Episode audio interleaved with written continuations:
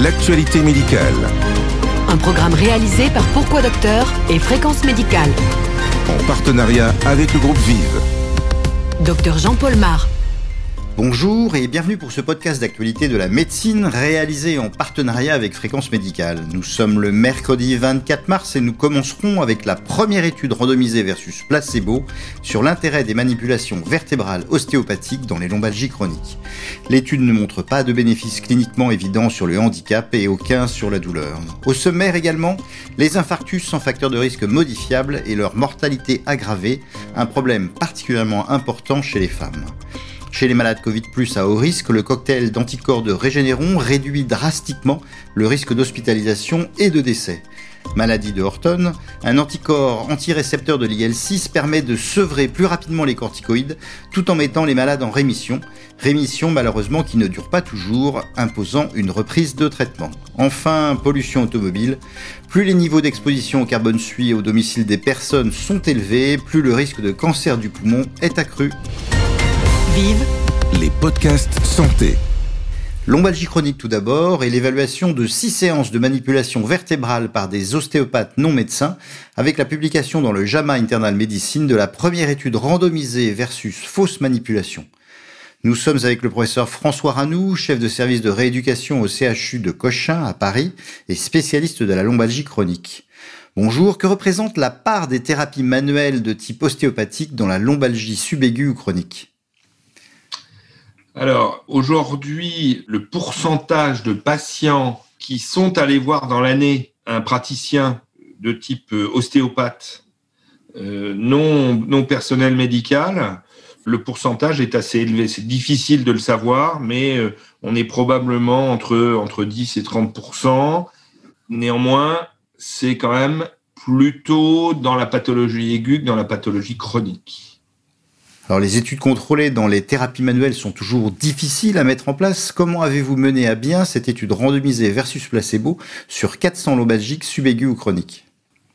On a comparé, pour être plus précis, de l'ostéopathie délivrée par des professionnels non paramédicaux, non médecins. C'est important. D'accord? Parce que c'est une spécificité très française. Euh, c'est-à-dire que les ostéopathes qui étaient là n'étaient ni, des kinésithérapeutes, euh, ni des infirmières, ni des médecins. Euh, donc ça, c'est la première chose. Deuxième chose, ce qu'on a fait, on a fabriqué, et en fait, c'est pas nous qui avons fabriqué, ce sont les ostéopathes du, de l'essai, ont fabriqué un, ce qu'on appelait un placebo qu'on a appelé light touch, en fait, où ils vont aller non pas manipuler, mais ils vont aller imposer les mains sur les six ou sept différents sites euh, qu'il manipule d'habitude, mais il n'y a pas de, phénomène mécanique comme euh, on peut en avoir dans les manipulations ostéopathiques. Et ce qui est intéressant, c'est que ceux qui délivraient le placebo étaient les mêmes qui délivraient également le vrai traitement. pour essayer quand même d'avoir le moins de biais possible. Donc, on peut bien évidemment critiquer ce placebo. Euh, on peut considérer quand même que, en tout cas, euh, dans notre expérience, il n'y a pas beaucoup d'études qui ont été capables de développer un placebo aussi, euh, je dirais, intéressant en termes de diminution des biais de délivrance du traitement. C'est une évaluation en simple aveugle. Après six séances de vraies ou fausses manipulations ostéopathiques, quels sont les principaux résultats?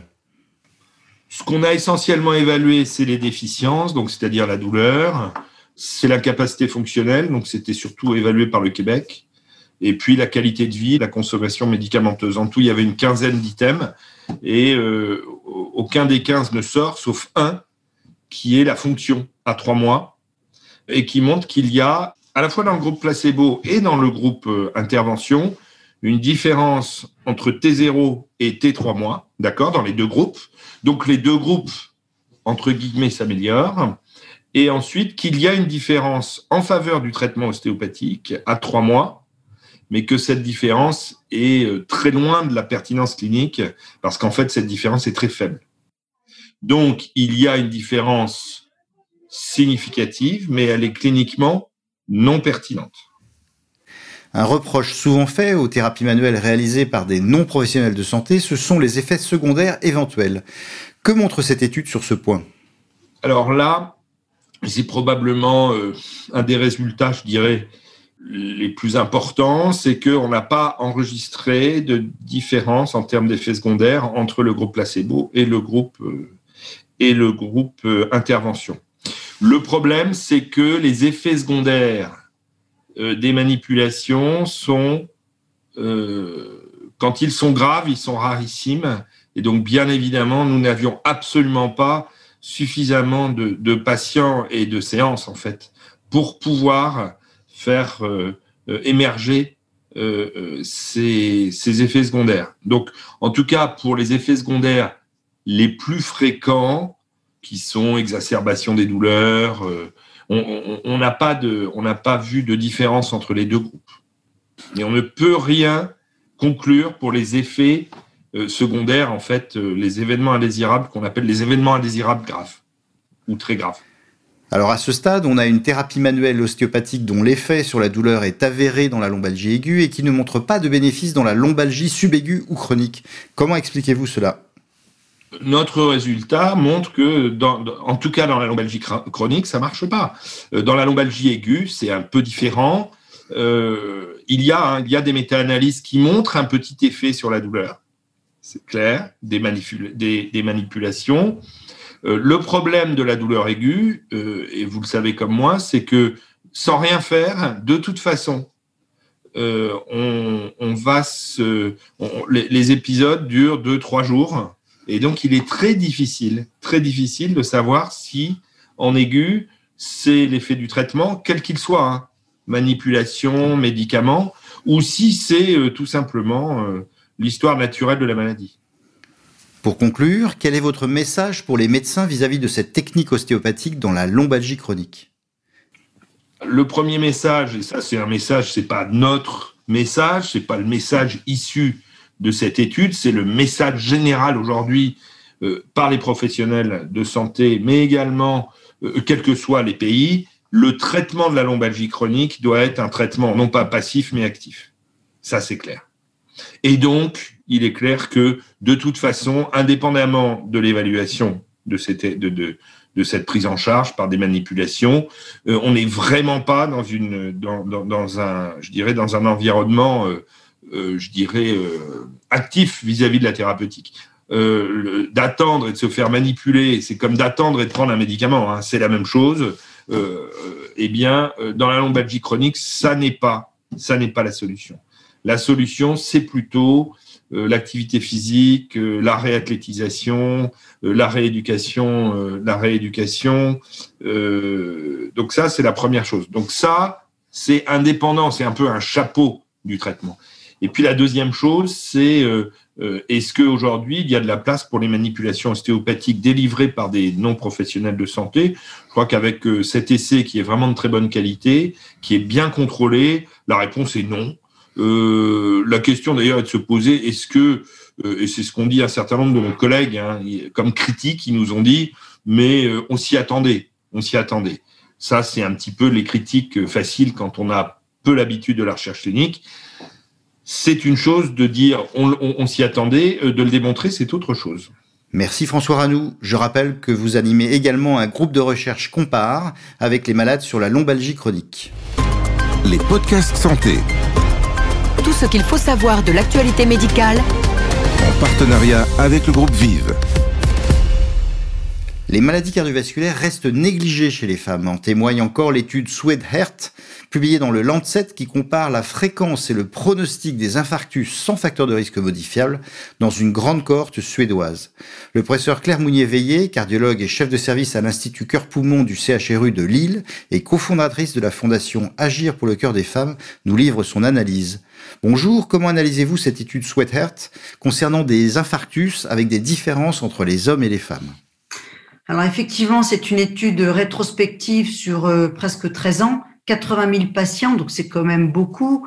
Il y a quand même encore sur ces résultats-là deux fois plus d'hommes qui font un infarctus que de femmes. Mais ce qui est interpellant, c'est qu'ils ont donc voulu voir euh, les spécificités des infarctus sans facteur de risque classique, hein, hypertension, diabète, tabac, cholestérol, versus les infarctus avec au moins un de ces facteurs de risque classiques. Et ils se sont rendus compte en fait qu'il y avait euh, un excès de mortalité à 30 jours, mais euh, lié à, ce pourquoi les gens étaient hospitalisés, mais également un excès de mortalité totale. Et cet excès de mortalité perdurait dans le temps, euh, c'est-à-dire perdurait au-delà de 8 ans pour les hommes et au-delà de 12 ans pour les femmes. Donc finalement, ils ont essayé d'expliquer ces résultats euh, en sachant qu'il y a quand même beaucoup plus d'infarctus avec facteur de risque cardiovasculaire que d'infarctus sans facteur de risque cardiovasculaire. Ils ont vu également que cet excès de mortalité euh, chez donc les hommes et les femmes euh, qui n'avaient pas de facteur de risque cardiovasculaire connu à la, lors de l'hospitalisation initiale sortait avec une ordonnance euh, qui n'était pas complète, c'est-à-dire qu'ils avaient tous autant d'antiagrégants plaquettaires ils avaient tous eu la même procédure de revascularisation, là, pas de perte de chance. Par contre, euh, les patients, hommes et femmes qui sortaient euh, d'un infarctus sans facteur de risque, eh ben, avaient moins de statine, moins de bêta-bloquants et moins d'inhibiteurs d'enzymes de conversion ou d'antagonistes récepteurs angiotensine 2. Donc, ils avaient un traitement, finalement, de cette maladie artérielle qui était moins important. Cette différence était encore plus prononcée chez les femmes, euh, dont l'ordonnance est encore... alors, on sait qu'il y a des différences de traitement de sortie sur les registres français euh, après un infarctus avec ou sans facteur de risque en France. Hein, ce sont des registres qui sont notamment faits par Marie Moitry. Euh, néanmoins, euh, sur ce gros registre avec 80 000 personnes, c'est la même tendance. Les femmes sortent avec une ordonnance beaucoup moins complète que, leur, que leurs homologues masculins. ces infarctus également sans facteur de risque sont beaucoup plus mortels chez les femmes et la présentation est plutôt un arrêt cardiaque plus fréquente chez les femmes euh, et chez les hommes d'ailleurs, euh, avec un infarctus sans cofacteur de risque cardiovasculaire. Donc voilà, je pense que c'est les résultats forts. en tout cas, l'excès de mortalité est plus important chez les femmes, même si l'infarctus est moins fréquent. Traitement de sortie, encore, l'ordonnance est moins, moins bonne chez les femmes que chez les hommes. Mais chez les hommes sans un cofacteur de risque, l'ordonnance est également tout à fait incomplète. Et un des messages forts de l'étude, c'est de donner ce traitement euh, de l'infarctus du myocarde, bêta-bloquant, statine, antiagrégant, bloqueur du système angiotensine, pardon, à tout le monde, qu'on ait ou pas des facteurs de risque cardiovasculaire, probablement pour le remodelage vasculaire et l'activation des systèmes euh, endocriniens mis en place par euh, le syndrome coronaire aigu. Comment explique-t-on cette disparité homme-femme vis-à-vis de l'infarctus, disparité qui est retrouvée dans d'autres études, bien sûr? Les femmes, euh, avant la ménopause, ont des formes très spécifiques d'infarctus du myocarde. Et d'ailleurs, euh, euh, il y a une grosse étude qui est cofinancée par la Société française de cardiologie avec Stéphane Manzo, registre WAMIF, sur les syndromes coronaires aigus de la femme de moins de 55 ans. C'est vrai aussi qu'on euh, comment dire, ces formes cliniques d'infarctus du myocarde, c'est principalement le spasme coronaire à rechercher. Donc, on n'aura pas de traces à la coro ou même à distance qu'on doit rechercher, notamment chez la migraineuse, euh, pas forcément fumeuse, et celle qui a également une maladie de Raynaud, donc une femme qui a tendance à spasmer. Euh, il y a également des ulcérations de plaques. Donc, finalement, on va voir ces plaques molles ou fibreuses au poroscan. Et finalement, on va arriver souvent la messédite. Ça peut être aussi des dissections, et ils en parlent dans cette publication, que les dissections coronaires sont un peu plus fréquentes euh, dans le groupe euh, des patientes et des patients euh, n'ayant pas de facteur de risque probant. J'ai envie de dire que dans ce registre, il y a des lacunes, parce que c'est comme ça, c'est un registre qui est déjà un peu ancien, et aujourd'hui dans la littérature, et c'est vrai que j'ai cofondé avec Thierry Drion, pardon, une fondation dédiée à la santé cardiovasculaire des femmes, hein, qui s'appelle Agir pour le cœur des femmes, où là, on alerte sur les facteurs de risque émergents de la maladie coronaire de la femme, c'est-à-dire les facteurs de risque hormonaux. Donc, on connaît maintenant bien la contraception avec oestrogène de synthèse. Elle n'est pas répertoriée dans le registre suédois. On connaît bien également euh, l'impact du syndrome des ovaires polykystiques, de l'endométriose, qui sont associés à un syndrome inflammatoire et métabolique qui n'est pas répertorié. Les antécédents gravidiques, Prééclampsie, peut syndrome, diabète gestationnel, c'est pas répertorié. Et vous avez également euh, tout ce qui est maladie inflammatoire, hein, lupus, polyarthrite rhumatoïde, dont on sait aujourd'hui que c'est une situation à risque chez la femme. Et enfin, c'est pas non plus répertorié, je pense qu'il faut souligner, les femmes qui ont une néoplasie mammaire traitée par chimiothérapie, radiothérapie, c'est pas répertorié. Donc il manque dans ce registre qui est pourtant 80 000 personnes, il manque toute cette situation hormonale. Et c'est vrai que avec notre fonds de dotation Agir pour le cœur des femmes, on essaie, on va travailler sur ces points-là, sur la communication de ces points-là, sur des dossiers euh, féminins. Euh, on a récemment à Lille, à la, faculté de Lille, on a fait un cours avec les internes du DES cardio sur justement les spécificités du risque cardiovasculaire des femmes, prenant en compte toutes ces situations hormonales émergentes. Je pense que c'est super important parce que ça manque et c'est peut-être pour ça qu'on n'arrive pas à tout expliquer dans ce registre suédois. Comment lutter contre cette disparité persistante de prise en charge coronaire entre les hommes et les femmes? Quelle est votre recommandation? Prescrire le traitement de la maladie coronaire, qu'on ait ou pas des facteurs de risque cardiovasculaire. Ne pas oublier d'envoyer ces femmes et ces hommes en rééducation cardiovasculaire parce que ça réduit de moitié euh, le risque de récidive. Ne pas hésiter, quand on comprend pas l'histoire clinique coronaire, de faire des examens complémentaires avec notamment le coroscanner et l'IRM cardiaque, creuser l'histoire, ça je pense que c'est super important, informer les femmes, creuser également leur histoire, leurs antécédents gynéco-obstétricaux pour les femmes, ça je pense que c'est fondamental, et puis donner l'information aux femmes. Donc j'ai envie de d'envoyer nos auditeurs sur agir pour le cœur des femmes.com où là finalement les femmes peuvent y retrouver leurs petits. Et surtout on a des témoignages de patientes. On en a posté un hier soir encore sur un infarctus de femme, donc une femme de 35 ans qui, elle, était fumeuse, mais qui a vraiment pleuré pour se faire hospitaliser parce qu'elle savait qu'elle faisait un infarctus du myocarde, elle connaissait son corps, elle connaissait les symptômes, et finalement, elle s'est retrouvée sur une table de, corona, de coronarographie, pardon, dix heures après. Et elle nous a envoyé son témoignage spontanément sur le site d'Agir pour le cœur des femmes en disant que mon histoire serve à d'autres. Et donc finalement, c'est ça la prévention colibri. C'est nous médecins, on transmet les études scientifiques comme vous le faites ce soir sur Fréquence M, mais c'est aussi donner l'information aux femmes. Elles vont en parler à leurs copines, aux femmes au travail. Et finalement, la prévention colibri, c'est ça, que ça n'arrive plus. Voilà, prévenir plutôt que subir. Merci beaucoup Claire Mounier-Veillé. Je rappelle que vous êtes cofondatrice de la fondation Agir pour le cœur des femmes, une fondation qui vise précisément à changer cet aspect de la santé des femmes. Chaque semaine, retrouvez toute l'actualité santé. En partenariat avec le groupe Vive. En bref, maintenant, chez les malades Covid à haut risque, l'administration IV du cocktail de deux anticorps monoclonaux de Régénéron, le même que celui qui a été administré au président Trump, permet de réduire de 70% le risque d'hospitalisation et de décès. Ce résultat est obtenu dans une très large étude randomisée versus placebo et à demi-dose de la dose de l'AMM, réduisant à la fois le coût et les effets indésirables.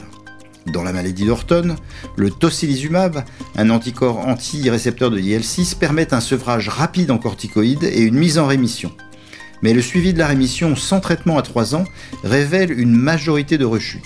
La reprise du traitement à l'identique est rapidement efficace, avec ou sans corticoïdes, mais il paraît cependant plus prudent d'associer une corticothérapie initiale lors de cette reprise. Enfin, pollution automobile. Dans une étude sur 20 000 personnes suivies pendant 30 ans, les chercheurs ont évalué l'association entre exposition au carbone suie à long terme et le risque de cancer du poumon. Plus les niveaux d'exposition au carbone suie au domicile des participants sont élevés, plus le risque de cancer du poumon est accru. Ce surrisque serait de 30% pour le cancer du poumon et de 20% pour les autres. L'actualité médicale. Un podcast animé par le docteur Jean-Paul Mar.